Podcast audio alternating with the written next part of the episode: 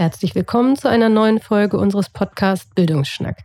Jeden Monat wollen wir auch heute ein spannendes Forschungsprojekt aus der Fakultät für Erziehungswissenschaft der Universität Hamburg unter die Lupe nehmen. Mein Name ist Katrin Steinfort und ich spreche heute mit Professor Dr. Florian Berding. Moin. Hallo. Sie sind Professor für Wirtschaftspädagogik und aus dem Bereich der beruflichen Bildung und lebenslanges Lernen an der Fakultät. Und Sie möchten uns heute von Ihrem Projekt EDDA erzählen. Genau, also vielleicht erstmal mit dem Akronym beginnen. EDDA steht für elektronisch-didaktische Assistenz. Und dahinter verbirgt sich im Grunde eine Software, die die Aufgabe hat, Unterrichtsentwürfe zu analysieren. Mit dem Ziel, ja, Studierende, Referendare, ähm, ja, angehende junge Lehrkräfte, aber auch vielleicht Quereinsteiger dabei zu unterstützen, hochwertigen Unterricht zu gestalten. Unterrichtsgestaltung selbst ist ja ein hochkomplexes Feld, wo es ganz viele verschiedene Theorien und Kriterien zu berücksichtigen gilt. Und genau da soll diese Software eigentlich eine Hilfestellung leisten. Und um das zu erreichen, haben wir, entwickeln wir gerade eine Software, die im Grunde eine Art Inhaltsanalyse durchführt von den Unterrichtsentwürfen und den Studierenden, Referendaren und ja auch jungen Lehrkräften eine Rückmeldung geben soll. Also es geht weniger darum zu sagen, das ist jetzt ein guter oder ein schlechter Unterrichtsentwurf, sondern mehr eigentlich zu einem kritischen Reflektieren über den Unterrichtsentwurf ja anzuregen und damit langfristig auch das Unterrichtshandeln der Studierenden, der Referendare zu verbessern. Das klingt schon mal sehr spannend. Ähm, wie sieht denn Edda aus? Wie können wir uns das vorstellen? Also Edda ist im Grunde ein, ja, kann man sich im Grunde wie eine Homepage vorstellen, wo man einen Unterrichtsentwurf und auch zugehöriges Unterrichtsmaterial, also Arbeitsblätter, Aufgaben und dergleichen hochladen kann. Und dann beginnt im Hintergrund ähm, das, was man eigentlich als Edda bezeichnen würde, nämlich eine künstliche Intelligenz, den Unterrichtsentwurf zu analysieren. Die Software selbst basiert auf R, das ist ein Statistikprogramm, es ist alles Open Source. Und mittlerweile gibt es sehr, sehr viele ähm, ja, gute Packages, nennt man das, also Add-ons für R, mit denen man beispielsweise maschinelles Lernen einbauen kann, mit denen man aber auch die Möglichkeit hat, statistische Analysen in eine Homepage zu übertragen und damit also eine sehr komfortable Schnittstelle auch für Benutzerinnen und Benutzer herzustellen. Könnte ich jetzt bei Ihnen im Team mitarbeiten und open darauf zugreifen? Ja, im Grunde schon. Also die, die Packages, die wir in diesem Zuge entwickeln, stehen wirklich allen zur Verfügung. Wir haben beispielsweise einen neuen Algorithmus entwickelt, mit dem wir besser beurteilen können, wie gut eine KI an menschliche Resultate sozusagen herankommt. Und diese Packages stellen wir auch allen zur Verfügung ähm, kostenlos. Also es gibt über R, das nennt sich Kran, das ist sozusagen das Archivnetzwerk, wo man alle diese Packages herunterladen kann. Da wird man jetzt Ende des Jahres schon das erste Package sozusagen nutzen können. Und auch die Software-Adder selbst wird hier in Hamburg auf Servern betrieben, aber da hat im Grunde jeder Zugriff drauf. Ist also wirklich für jeden open, also offen zugänglich in dem Sinne. Das heißt, es könnte, wenn Edda denn dann, ist Edda schon online? Also der Plan ist Anfang Mitte Oktober das online zu schalten. Und wie das so ist bei Neuentwicklungen, es gibt garantiert noch Kleinigkeiten, Kinderkrankheiten, die dann herausgearbeitet werden müssen. Also das richtige volle Endpotenzial, das wird wahrscheinlich noch ein Jahr dauern. Aber so die ersten Nutzungsmöglichkeiten, die werden schon ab Mitte, Ende Oktober zur Verfügung stehen. Und ich als Nutzerin kann dann auf die Homepage nenne ich es jetzt einfach mal, zugreifen. Was bekomme ich dann zu sehen? Also die Analyse bietet im Grunde mehrere Möglichkeiten. Also wir haben zum einen Werkzeuge eingebaut, mit denen es möglich wird, den geschriebenen Unterrichtsentwurf mit dem Unterrichtsmaterial zu vergleichen. Also zu gucken, ob das, was ich im Unterricht an Planung geschrieben habe, sich auch in dem entsprechenden Unterrichtsmaterial widerspiegelt, damit mhm. also diese beiden Dokumente auch konsistent voneinander sind. Haben Sie da ein Beispiel dafür? Ja, also Beispiel, man möchte vielleicht einen problemorientierten Unterricht entwickeln, der zu einer offenen Diskussion anregt hat aber dann in den Arbeitsblättern nur geschlossene Aufgaben, die ganz kleinschrittig den Schüler oder die Schülerin durch den Unterricht führen. Und das ist etwas, was sich unter Umständen beißt. Da ist die Planungsintention eine andere als die, die sich dann im Unterrichtsmaterial widerspiegelt. Mhm. Und das kann man beispielsweise damit prüfen. Und das Programm gibt einen Hinweis, Achtung, hier haben wir eine Abweichung festgestellt, bitte nochmal prüfen, ob das wirklich so gedacht und geplant ist von der Intention her. Das wäre das eine. Und zum anderen werden grafische Visualisierungen gebietet, sodass man also im Grunde sofort sieht, welche Kategorien guten Unterrichts habe ich erfüllt oder nicht erfüllt und auch auf welchem Niveau.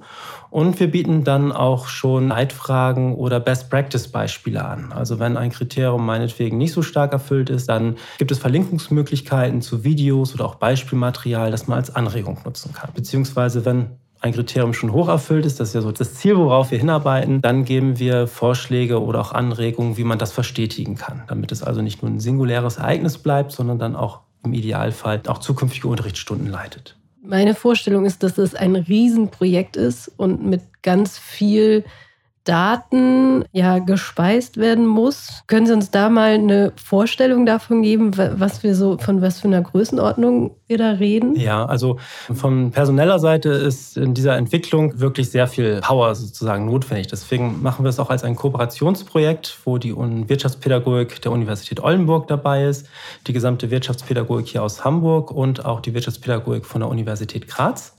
Und dann eben noch auch ein paar wechselnde Partner, die uns da ähm, Unterstützungsleistungen geben. Also wir haben zum Beispiel auch ganz viele studentische Hilfskräfte, die uns beim Arbeiten unterstützen. Und die technische Seite, das ist momentan schon relativ gut vorbereitet. Also es gibt von ganz vielen Programmierern eher Tools, also eher Werkzeuge, die schon vorprogrammiert sind, die also das sehr niedrigschwellig machen, so etwas zu bauen. Aber das eigentliche Codieren und das Trainieren der künstlichen Intelligenz, das ist wiederum sehr aufwendig. Jetzt in unserer ersten ähm, Version von dieser Software arbeiten wir gerade 600 Unterrichtsentwürfe durch, um die KI sozusagen fit zu machen für die Analyse.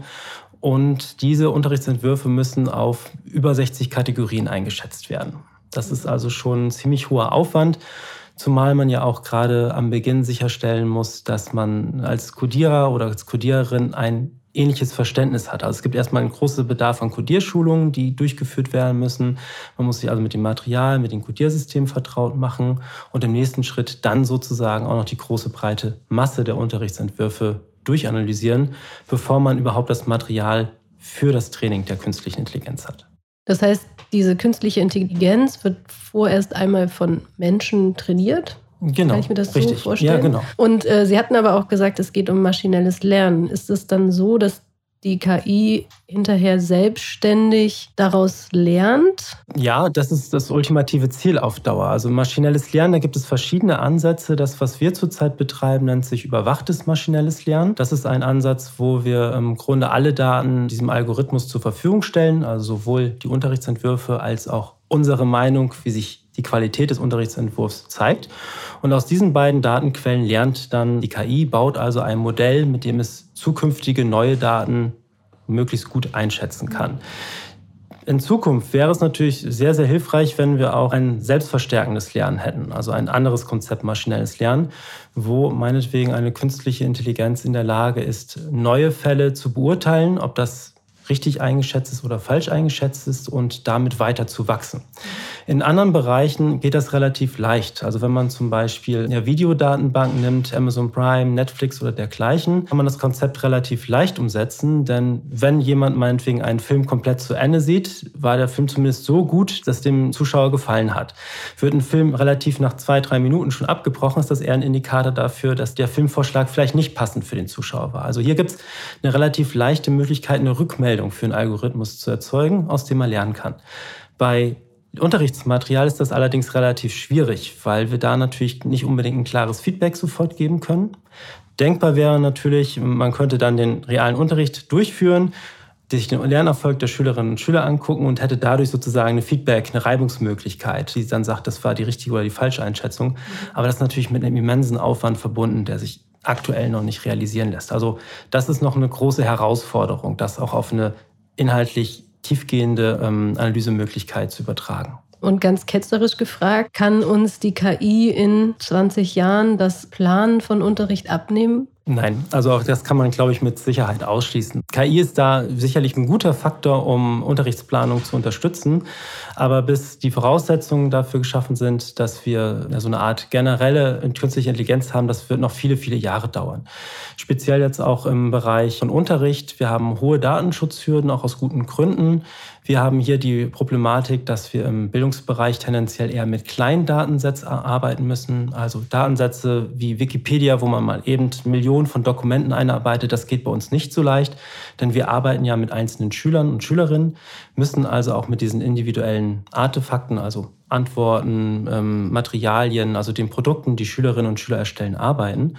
Und diese liegen ja auch nicht naturgemäß sofort immer digital vor. Also bestes Beispiel, wenn Schülerinnen und Schüler vielleicht doch nochmal handschriftlich etwas ähm, verarbeiten, dann müssten wir das für die Verarbeitung erstmal digitalisieren. Da gibt es sicherlich Algorithmen, die schon Handschrifterkennung machen können, aber wir haben hier schon eine größere Datenbeschaffungshürde. Und dann noch die datenschutzrechtlichen Punkte. Also bis wir überhaupt die Datenmengen und Datenverfügbarkeit haben, damit so etwas potenziell realistisch wird, das wird noch viel, viel Zeit dauern, wenn es überhaupt kommt. Und natürlich auch die Algorithmen selbst müssen auch noch besser werden, damit sie aus den Datenmengen, die wir haben, noch mehr Informationen sozusagen rausholen können. Aber das ist kein realistisches Szenario und ähm, die meisten Literaturquellen gehen daher auch eher davon aus, dass wir mit einer KI zusammenarbeiten, aber nicht von einer KI ersetzt werden. Das ist ja auch schon mal ganz gut zu hören und äh, die LehrerInnen werden nicht nur gebraucht, um es umzusetzen, sondern sich auch stärkt Gedanken darum zu machen. Wenn Sie sagen, Sie haben jetzt anfangs 600, glaube ich, Datensätze, die erstmal eingepflegt werden. Wie sieht das denn dann aus, wenn ich als Lehrerin jetzt meinen Unterrichtsentwurf analysieren lasse? Ist das dann zukünftig Teil, ist das dann der 601 denn nein, Teil, nein, nein, nein. Also der das, analysiert wird? Nee, nee, das geht. Also wir haben ja diese Methode des überwachten maschinellen mhm. Lernens. Mhm. Und das bedeutet, damit wir diesen neuen Entwurf zum 601. Datensatz quasi machen könnten, müsste da erst noch hier ein Mensch wieder drüber gucken. Mhm. Also die Einschätzung vornehmen, welche Kategorien sind erfüllt oder nicht. Und erst dann könnten wir es wieder in den Datensatz einspeisen. Also das ist auf jeden Fall noch eine menschliche Hürde dazwischen. Und wir haben die Software bewusst so konzipiert, dass sie da möglichst geringe Hürden hat. Also wer das hochlädt, ähm, kann sich das Ergebnis ansehen. Die Daten werden aber nicht gespeichert und auch nicht in die Software weiter integriert. Also auch um da möglichst großen Nutzerkreis anzusprechen. Was wir machen, ist immer die Möglichkeit zu geben, wenn es jemandem gefällt oder jemand mitarbeiten möchte oder das unterstützen möchte, seinen Entwurf hochzuladen. Das wäre aber ein davon komplett getrennter Prozess, so dass also ein Nutzer immer volle Kontrolle darüber hat, welche Daten er verwendet. Und selbst dann, wenn die KI trainiert ist, wird der Unterrichtsentwurf, der taucht in der KI nicht mehr auf. Im Grunde ist das nur noch eine riesig lange Liste von Wörtern, die in der KI enthalten sind, mit bestimmten Hinweisen, wie Wörter auf bestimmte Kategorien hinweisen. Aber die ganze Struktur, die Formulierung des Weiteren wird in der KI nicht mehr gespeichert. Das wird nur ganz am Anfang einmal für die Datenaufbereitung gebraucht und danach spielt der Unterrichtsentwurf keine Rolle mehr. Das ist also von der Datensicherheit her eigentlich ein sehr sicheres Verfahren. Jetzt sind Sie ja Professor für Wirtschaftspädagogik und in der beruflichen Bildung angesiedelt. Dementsprechend würde ich mir jetzt erstmal vorstellen, ist EDA erstmal für die Berufsschullehrämter konzipiert? Mhm. Also in der Tat haben wir bestimmte berufsspezifische Besonderheiten. Es gibt ja für jedes Fach spezielle didaktische Kriterien, die auch den Besonderheiten des Faches Rechnung tragen. Ähm, berufliche Bildung ist zum Beispiel das Kriterium der Handlungsorientierung ganz, ganz wichtiges, das schon lange Zeit erforscht wird, das auch in den Rahmenlehrplänen gefordert wird für alle verschiedenen beruflichen Fachrichtungen gemeinsam. Und das greifen wir als erstes erstmal auf. Wir haben aber auch sehr allgemeine Kriterien, wie zum Beispiel Fragen der Motivationsförderung. Das ist ein Themenkomplex, das ist sicherlich fachübergreifend hochrelevant. Und diese Kriterien sind auch dabei. Also im Grunde kann man schon äh, diese Software übertragen. Das geht bei bestimmten Kriterien sogar unmittelbar. Der spannendere Punkt ist eher bei der Sprachanalyse, glaube ich, weil es gibt, jedes Fach hat natürlich spezielle Begriffe, spezielle domänenspezifische Äußerungen. Das ist sicherlich der Teil, wo man am ehesten noch Anpassungsmaßnahmen vornehmen müsste, um das dann auch auf andere Fächer zu übertragen. Aber generell würde ich die als relativ niedrig einschätzen. Was wird denn bei Edda erfolgt? forscht. Also wir sind ja hier auch ein Forschungspodcast und uns interessiert jetzt ganz brennend, welche Forschungsfragen Sie bei Edda ja, erforschen, bearbeiten wollen und äh, worum es da bei Ihnen dann im Projekt geht. Ja, also was die Forschung betrifft, ich glaube, da sind drei Stränge, die man mit ADA verbinden kann. Das, der erste Strang ist sicherlich die Entwicklung der Software, also dass wir überhaupt uns klar werden, wo sind die Möglichkeiten und Grenzen, wenn man künstliche Intelligenz, speziell jetzt auch unter den Bedingungen in der, im Bildungssektor, mit kleinen Datensätzen, mit ähm, vielleicht auch nicht immer so eindeutigen Kriterien, die dort analysiert werden müssen, anwenden möchte. Das wird sicherlich der erste Punkt Punkt sein. Und der zweite Punkt ähm, ist dann die Forschung im Bereich der Zusammenarbeit zwischen KI und Mensch anzustoßen. Also die Frage, wie muss sozusagen die Zusammenarbeit zwischen einer künstlichen Intelligenz und einem Lerner gestaltet sein?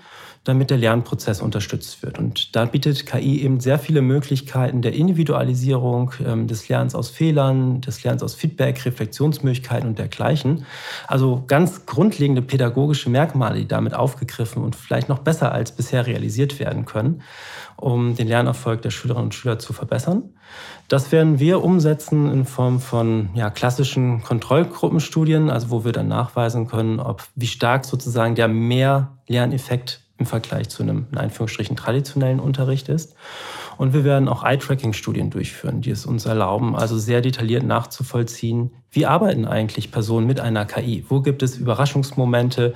Welche gut gemeinten Aspekte in der Software werden vielleicht auch gar nicht so genutzt, wie es gedacht war? Also wir können damit wirklich sehr detailliert, im Grunde Millisekunden genau erfahren, wie jemand mit der KI arbeitet und somit dann auch dazu beitragen, ähm, Leitlinien, Prinzipien herauszuarbeiten, wie man solche Softwareanwendungen auch für die breite Masse sozusagen gestalten kann. Und der dritte Punkt ist, wir trainieren ja auch eine künstliche Intelligenz in diesem Bereich. Wir lernen KI an. Und dort ist es auch geplant, die trainierten KIs, nenne ich sie jetzt mal, zur Verfügung zu stellen. Denn unsere KI macht im Grunde eine Inhaltsanalyse.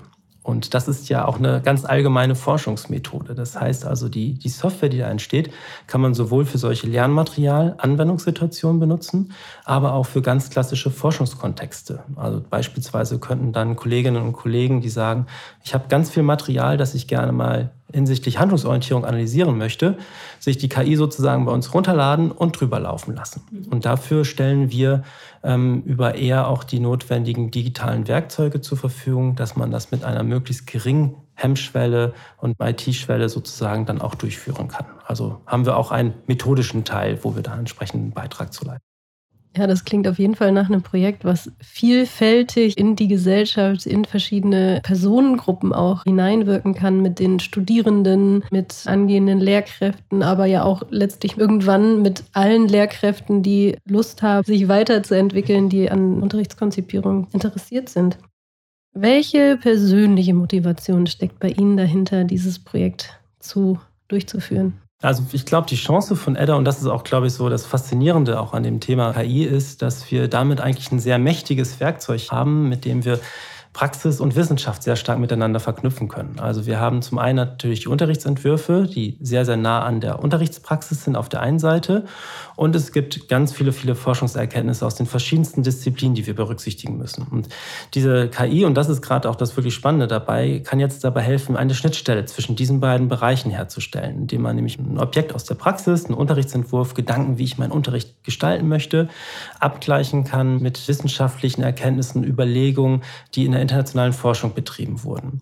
Und das bietet dann wiederum das Potenzial, dass man sich selbst auch immer weiterentwickeln kann. Man setzt sich mit dem einen Entwurf auseinander, warum kriege ich meinetwegen ein bestimmtes Ergebnis zurückgespiegelt oder auch nicht und kann daran wachsen. Also wir haben dadurch eine schöne Möglichkeit, diese, ähm, diese beiden Bereiche wirklich sehr eng aufeinander zu beziehen und daraus zu lernen. Wir können die Praxis weiterentwickeln, es kommt den Schülern zugute und auf der anderen Seite kann auch Forschung dann einen ganz wesentlichen Beitrag dazu leisten, ja, die Praxis und die Wirklichkeit sozusagen zu verbessern. Und das ist, glaube ich, das Spannende, weil man eben IT-technische Aspekte, technische der Statistik, der künstlichen Intelligenzforschung, also Data Scientists und dergleichen und eben die fachdidaktischen Überlegungen integrativ in diesem Bereich ähm, bearbeiten kann.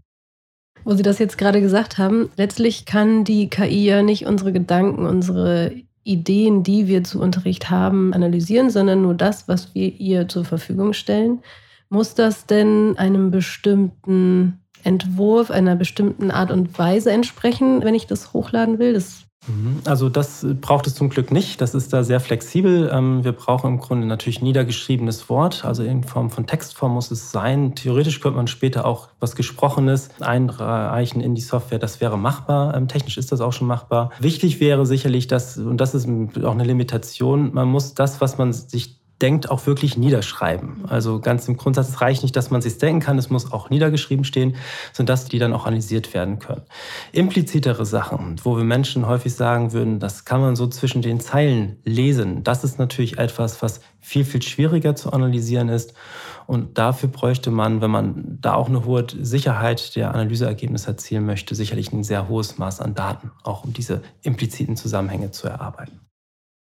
Welche weiteren Stolpersteine lagen oder liegen denn auch im Weg? Was gilt es da noch für Hürden zu überwinden? Ja, also der eine Punkt, das haben wir schon kurz angesprochen, ist das ständige Weiterentwickeln der KI. Das ist jetzt noch ein sehr personalintensiver Prozess, weil immer ein Mensch Unterrichtsentwürfe bewerten muss. Und wenn man sich vorstellt, ein Unterrichtsentwurf in der Praxis kann je nachdem, in welcher Variante man ihn erstellt, zwischen 5 und 20 Seiten liegen plus Material, ist das schon eine ganze Menge Arbeit, den durchzuarbeiten und dann auch noch unter Umständen auf 60 verschiedenen Kategorien. Also ist sehr personalintensiv. Und ich glaube, das wird noch ein Bereich sein, wo viel Forschung notwendig sein wird, die den Schlenker zu einem ja, selbstlernenden System in dem Sinne herzustellen, wenn es überhaupt möglich ist. Ähm, was natürlich dann, also es wäre wirklich sehr ertragreich. Wir würden dadurch die Prozesse deutlich verschlanken, wir würden Ressourcen einsparen, die man an anderer Stelle dann wieder für die Professionalisierung nutzen kann. Das ist sicherlich ein großer Punkt. Und mit einem Blick auf die Praxis denke ich auch, Umgang mit künstlicher Intelligenz ist sicherlich auch noch ein Punkt. Also wie inwiefern kann man den Ergebnissen trauen? Sind das immer objektive Ergebnisse? Sind es keine objektiven Ergebnisse? Wie, wie kann ich die Zuverlässigkeit bewerten? Wie geht man mit verschiedenen Meinungen vielleicht auch um? Also diese typische KI-Literacy wird auch davon gesprochen. Wie können wir die speziell auch bei den Lehrkräften stärken und auch vielleicht ins Studium einbauen? Sie hatten es ja auch schon gesagt, man muss der KI dann auch vertrauen, dass die einem schon ein richtiges Ergebnis gibt. Normalerweise würden bei den Referendariaten, beim Vorbereitungsdienst, würden vielleicht zwei Gutachter drauf gucken und den Unterrichtsentwurf bewerten oder hier an der Uni die Professoren, wissenschaftlichen Mitarbeiter. Wo ist denn da der Unterschied? Warum vertraue ich den beiden eher als einer künstlichen Intelligenz? Ja, also ich glaube, das hängt von vielen Faktoren ab. Also wir haben jetzt speziell auch bei Adder eine Textanalyse, wo ein sehr komplizierter Sachverhalt analysiert werden soll. Also beispielsweise, in welchem Ausmaß ein Unterrichtsentwurf handlungsorientiert ist, um bei dem Beispiel zu bleiben. Aus der Vergangenheit, aus der Erfahrung wissen wir natürlich, dass die Technik damals noch nicht so weit war, also mit der Textanalyse nicht so gut geklappt hat. Das kennt man vielleicht auch aus der Spracherkennung aus dem Auto oder von Siri oder dergleichen, die in den Anfangsjahren sicherlich nicht die wünschenswerte Präzision hatte, die man so erwartet. Und ich denke, das ist ein Punkt, so eine Art historisches Gedächtnis, was da auch eine Rolle spielt. Und zum anderen erwarten wir, glaube ich, auch von Algorithmen oder statistischen Verfahren, dass sie immer sehr genaue und präzise Ergebnisse liefern. Das ist auch gut, entspricht in vielen Fällen sicherlich auch der Tatsache. Und bei solchen komplizierten Sachverhalten ist die Situation schon ein bisschen anders. Da steht dann auch vielleicht die Frage im Raum, wie genau, wie präzise muss denn das Ergebnis sein, damit es mir in der Praxis nützt. Möglicherweise reicht es auch schon aus, ähm, dass das Vorzeichen, also dass die Richtung sozusagen richtig wiedergespiegelt wird, damit ich dann auch meine Handlung für den Unterricht richtig orientieren kann. Das ist in der Tat auch gar keine neue Diskussion. In der pädagogischen Diagnostik beispielsweise wird diese Frage schon sehr, sehr lange diskutiert. Wie viel Genauigkeit brauche ich eigentlich, um in der Praxis ein gutes Resultat zu treffen? Und ich denke, da muss man wirklich differenziert rangehen. Also ich glaube, zu fordern von einer KI, dass sie immer hundertprozentige Fehlerfreiheit erweist, das führt in die Irre, weil es sehr schwer zu erreichen ist, weil wir dann auch die Vorteile aus einer schnellen Orientierung durch so eine Software nicht nutzen könnten. Also ich glaube, hier ist noch ein gewisses Maß an Spielraum, also auch an Fehlertoleranz sozusagen notwendig, gerade auch jetzt noch in, in den ersten Schritten, die wir in dem Bereich ähm, uns bewegen. Und wenn man das zulässt, dann kann das wirklich ein guter Nutzen sein. Also dann kann man die Vorteile aus einer schnellen Orientierung auch für den Unterricht nutzbar machen. Was bleibt denn offen, wenn Sie Edda entwickelt haben? Wo würden Sie nach Edda dann gerne weiter forschen? Ja, also auf jeden Fall der Bereich der Zusammenarbeit zwischen KI und Mensch ist ein ganz wesentlicher Faktor. Und es ist ja ein Informationssystem, was zur Verfügung gestellt wird. Und wir Menschen oder die Referendare, Studierenden müssten dann lernen, damit entsprechend umzugehen. Das ist ein, sicherlich ein ganz großer Punkt. Und die nächste Frage wäre auch, wie man, wenn sich das dann herausstellt als etwas sehr ertragreiches für Lernprozesse, wie man das in die breite Masse distribuiert. Und da gibt es sicherlich verschiedene Szenarien. Man könnte sich überlegen, ob es sinnvoll wäre, dass man Lernstudierende zur Programmierung solcher Software beispielsweise befähigt. In dem Fall müssten vielleicht auch die digitalen Werkzeuge noch handhabbarer werden, leichter anwendbarer werden. Da sind wir jetzt schon auf einem sehr guten Weg. Also gerade auch Air-Packages gibt es jetzt, mit denen wird die Nutzung von KI wirklich sehr, sehr komfortabel mit relativ wenig ähm, Zeilen Programmcode, den man schreiben muss. Aber das muss vielleicht noch weiter heruntergebrochen werden. Oder wir müssten auch überlegen, ob es vielleicht sinnvoll wäre, ja, spezialisierte Buchvorbilder zu schaffen. Also gerade jetzt, wenn auch die Schulen sich ja zu selbstmanagenden Organisationen weiterentwickeln, das wäre die eigenverantwortliche Schule, selbstständige Schule, je nachdem, in welchem Bundesland wir da unterwegs sind, macht es vielleicht auch Sinn, Aufbaustudiengänge zur Verfügung zu stellen. Also so wie es spezielle Qualifikationen beispielsweise für die Schulleitungsebene gibt, macht es dann vielleicht auch Sinn, spezielle Qualifikationen genau für so ein digitales Management mit einzufügen. Speziell auch, wenn man jetzt vielleicht irgendwann zu dem Punkt kommt, dass man Daten verschiedener Schulen vielleicht dann doch irgendwann vernetzen kann, dass die Gesellschaft sagt, ja, das möchten wir gerne tun, dann wäre es sinnvoll, dort entsprechende Schnittstellen zu haben, die dann auch ihre Know-how sozusagen einbringen können. Und gibt es in dem Bereich, in dem Sie sich bewegen, eine Aussage oder eine Frage, die Sie nervt oder wo Sie sagen, oh, Bleib mir doch weg damit. Also in der Tat, häufig wird auf die Genauigkeit Bezug mhm. genommen. Also sobald auch in, in, Testapplikationen die Software sozusagen nicht die besten Ergebnisse erzielt, meinetwegen nur eine 80-prozentige Genauigkeit erreicht, dann wird sehr schnell das Fazit geschlossen, okay, die, dieser Algorithmus ist nicht ertragreich, das bringt mir nichts. Das finde ich eine ein bisschen problematische Sichtweise, speziell auch wenn wir uns in einem ganz komplexen Feld wie Unterrichtsgestaltung bewegen. Denn wenn wir beispielsweise mit verschiedenen Prüfern über einen Unterricht sprechen, werden wir dort auch sehr wahrscheinlich divergierende Aussagen haben, also verschiedene Meinungen. Also es erlebt schon allein unter Experten oder auch unter Praktikern nicht automatisch ein Konsens ist ja ganz klar, der Unterricht ist so auf einer Skala von 1 bis 5 meinetwegen auf einer 4 oder so zu bewerten sondern auch da gibt es Interpretationsspielräume und auch die Möglichkeit, Gewichtungen zu legen. Und ich glaube, es wäre in Anführungsstrichen fair, diese Spielräume auch einer künstlichen Intelligenz zu geben. Und deswegen auch wird KI auch nicht ersetzen, sondern das eher als eine weitere Meinung ansieht, eine begründete Meinung ansieht, mit der man sich kritisch auseinandersetzen kann, um dann sozusagen zu wachsen. Aber nicht als etwas, was sozusagen die objektiven Blick auf die Wirklichkeit ähm, einem liefert und sofort einem sagt, was muss ich als nächstes tun. Ich glaube, das ist ein Ansatz, der nicht, nicht erfolgsversprechend ist. Gibt es einen Moment im Laufe des Projektes, also das Projekt läuft ja jetzt schon seit einem Jahr, der so ein ganz besonderer war oder ganz wichtiger für Sie? Also das ist in der Tat ein technischer Moment. Vor allem, wir müssten relativ viel äh, Programmierarbeit noch leisten, um überhaupt die Infrastruktur für die Software zu schaffen. Also gar nicht mal so im engeren Sinne didaktische Fragen, mit welchen Merkmalen nehmen wir oder welche nehmen wir nicht, und da ist es immer ein sehr schöner Augenblick, wenn Testversuche zu einem fehlerfreien Ergebnis führen. Also dass die einzelnen Algorithmusbestandteile, die einzelnen Programmblöcke endlich zusammengreifen, dass man sagen kann, die Tests sind erfolgreich abgeschlossen, man kann einen Haken machen